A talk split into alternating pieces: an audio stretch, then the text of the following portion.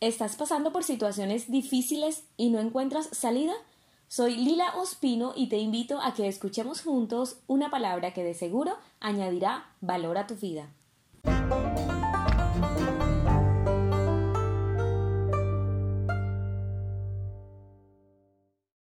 Cada vez que enfrentamos situaciones difíciles, estas tienen la capacidad de captar toda nuestra atención, haciendo que pongamos nuestra mirada solo en ellas o en el peor de los casos, hacer que nuestra mirada baje porque creemos que no tenemos salida. Pero hoy es el día de mirar al cielo y dejar de ver las circunstancias, los problemas o la enfermedad y mirar al Señor. Hoy veremos qué cosas sorprendentes suceden cuando miramos al cielo. Una de ellas es el caso de David, que cuando se vio rodeado de enemigos, con miedo y angustia por el temor de perder la vida, y sin contar con alguien que pudiera ayudarlo, se preguntó ¿De dónde vendrá mi socorro? Y solo cuando miró al cielo pudo convencerse que su ayuda venía de Jehová que hizo los cielos y la tierra, disipando todos sus temores.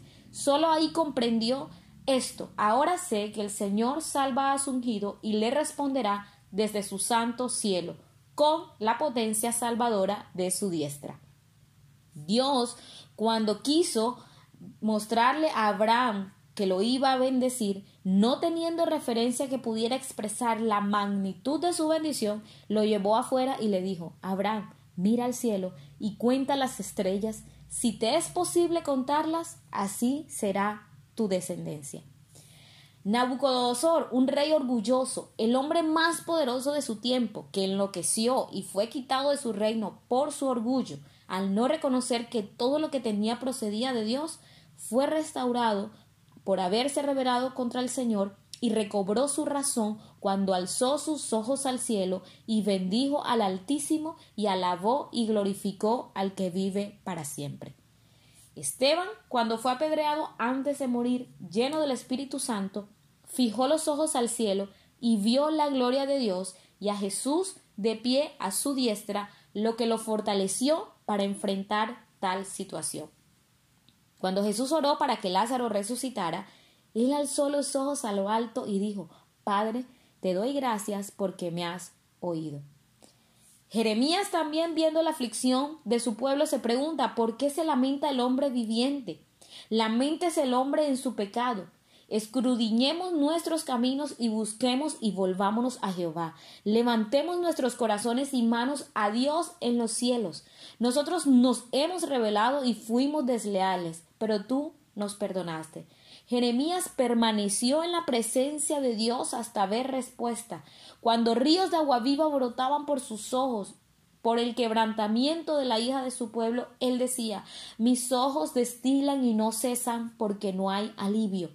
Hasta que Jehová mire y vea desde los cielos. Escucha tú desde los cielos y perdona el pecado de tus siervos y de tu pueblo. Sí, Enséñales el buen camino por el que deben andar y envía lluvia sobre tu tierra, la que diste a tu pueblo por heredad.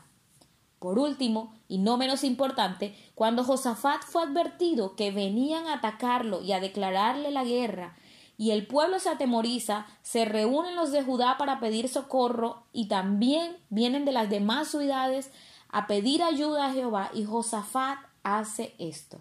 Él ayuna y ora diciendo, Oh Señor Dios de nuestros antepasados, solo tú eres el Dios que está en el cielo, tú eres el gobernante de todos los reinos de la tierra, tú eres fuerte y poderoso, nadie puede hacerte frente. Y saben, obtuvo respuesta de Dios, el cual le dijo, no temas ni te amedrentéis delante de esta multitud tan grande, porque no es vuestra la guerra, sino de Dios. Y habido consejo con el pueblo, puso algunos que cantasen y alabasen a Jehová, y cuando comenzaron a entonar cantos de alabanza, sucedió algo sorprendente. Las emboscadas de sus enemigos que venían contra Jehová, Dios los confundió y se mataron los unos a los otros.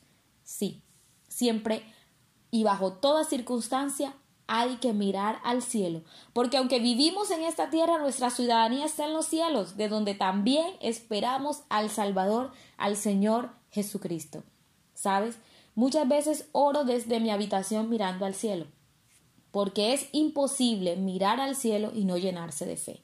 En este momento, ¿por qué no miras al cielo? ¿Sí? Sal o ve por tu ventana y dile, Señor, cuán grande eres.